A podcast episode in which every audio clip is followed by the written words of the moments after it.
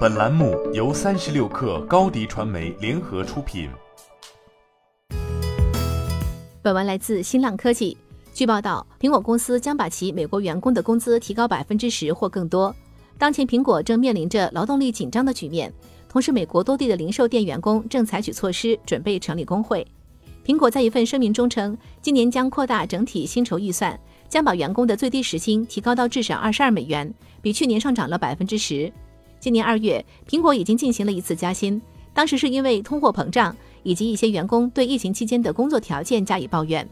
当前，美国多地数家零售店员工正采取措施成立工会，包括纽约中央车站零售店、亚特兰大零售店和马里兰州零售店。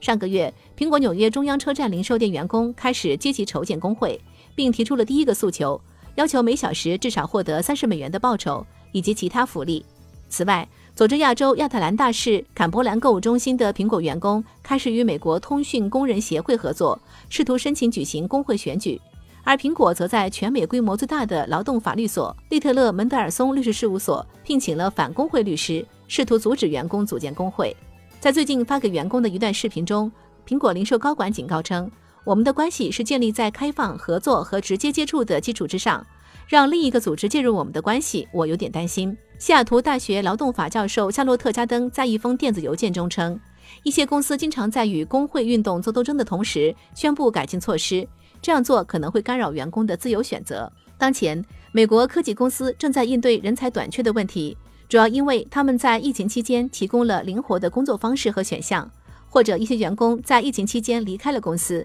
微软就是为保持竞争力而加大支出的公司之一。今年计划将加薪预算提高近一倍，以留住员工。当然，通货膨胀也是一个原因。周三公布的政府数据显示，四月份美国消费者价格指数同比上涨百分之八点三。文件显示，苹果约有十五点四万名全职或同等级别的员工。他们的起薪远高于美国全国最低工资标准，后者为七点二五美元。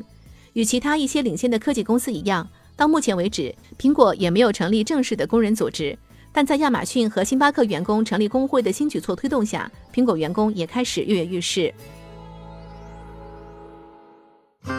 新媒体代运营就找高迪传媒，微信搜索高迪传媒，有效运营公众号、抖音、小红书，赋能品牌新增长。